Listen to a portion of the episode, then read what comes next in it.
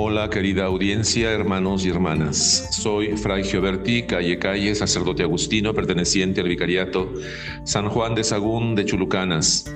Les invito a que me acompañen en el apasionante mundo de la reflexión de la palabra de Dios. Palabra que nos ilumina y fortalece. Toma tu Biblia y léela, medítala, reflexiónala, interiorízala y haz la vida unido a tu familia. Estamos cerca de la Navidad. Este 18 de diciembre nos encontramos en el cuarto domingo del tiempo de Adviento y el pasaje del Evangelio que nos propone la liturgia está tomado de Mateo 1, versículos 18 al 24. El nacimiento de Jesucristo fue de esta manera.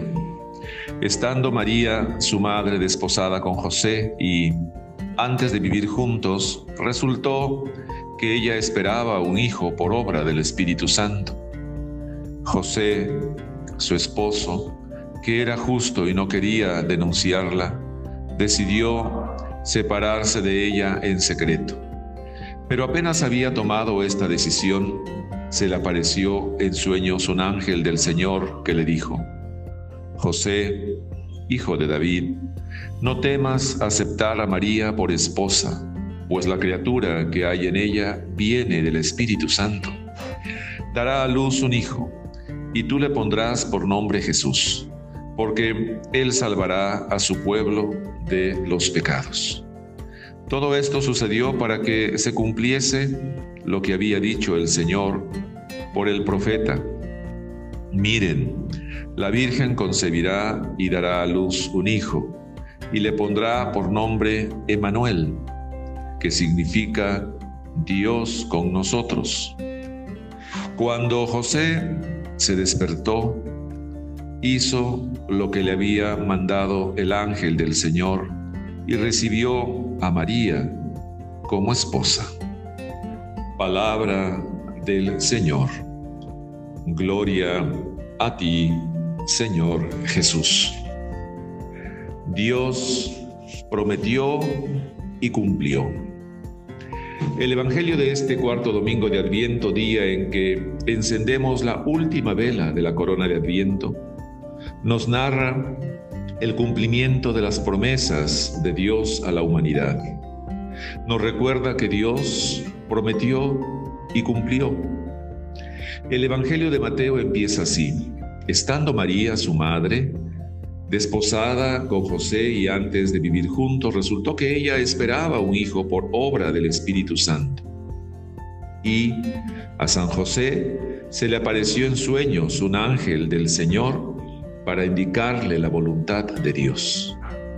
Se cumplieron las promesas anunciadas por el profeta Isaías en la primera lectura de este cuarto domingo de Adviento. Notemos juntos. María ya había aceptado ser la servidora del Señor. Y José, buscando ser fiel servidor del Señor, se une a esa actitud de fe, de esperanza y manifestación de amor a Dios y al prójimo. Y así dice el himno de laudes, oración de la mañana de la iglesia. En este tiempo de Adviento, el sí de las promesas ha llegado. La alianza se cumple poderosa el Verbo eterno de los cielos con nuestra débil carne se desposa. Nuestro Padre San Agustín nos ilumina y estimula con su fe y su reflexión a creer y dejarnos iluminar por la luz de la fe de la Iglesia, que cree en las promesas de Dios y lo explica así. De los comentarios de San Agustín sobre los Salmos, del comentario al Salmo 109, 1.3. Dios nos otorga sus promesas por medio de su Hijo. Estableció el tiempo de sus promesas y la época de su cumplimiento. El periodo de las promesas abarcó desde el tiempo de los profetas hasta Juan Bautista. Desde este hasta el fin es el tiempo de su cumplimiento. Fiel es Dios. Se hizo nuestro deudor, prometiéndonos tan grandes bienes. La divinidad a la humanidad, la inmortalidad a los mortales, el perdón a los pecadores que se arrepienten, la glorificación a criaturas despreciables. Por medio de su Hijo quiso que Él mismo fuera el camino, para que bajo su dirección tú caminaras por Él. Dios firmó una alianza con la humanidad para incitarla a creer y ofreció un mediador como garante de su fidelidad. Ofreció a su único Hijo y por Él nos mostró el camino que nos conduciría hacia el fin prometido. Pero no bastó a Dios indicarnos el camino por medio de su Hijo, quiso que Él mismo fuera el camino, para que bajo su dirección tú caminaras por Él. Hermanos, hermanas, saber que María espera a un hijo ya es razón de inmensa gratitud y alegría, porque Él es el esperado de los tiempos, nuestro Salvador, el Salvador del mundo. El Señor en su palabra nos invita a confiar en Él, a reconocer que Dios camina con su pueblo, que Él mismo se ha hecho camino, verdad y vida.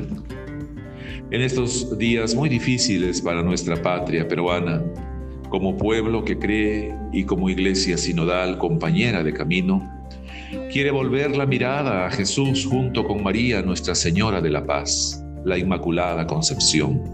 Y junto a San José quiere seguir siendo la iglesia que sabe escuchar a Dios en el prójimo, con sus legítimos reclamos por un mundo mejor, denunciando la violencia, el odio, la venganza, los fanáticos intereses personales como medio para conseguir objetivos trazados. Si María y José escucharon a Dios es porque supieron escuchar también al pueblo de Dios, a sus hermanos que esperaban adelantes al Redentor.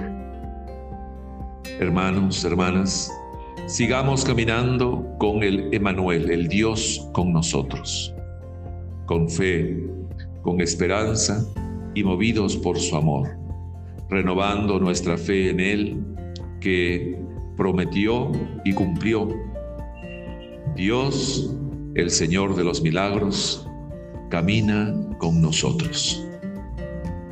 Que tengamos un bonito domingo iluminado por la fe en unidad de familia.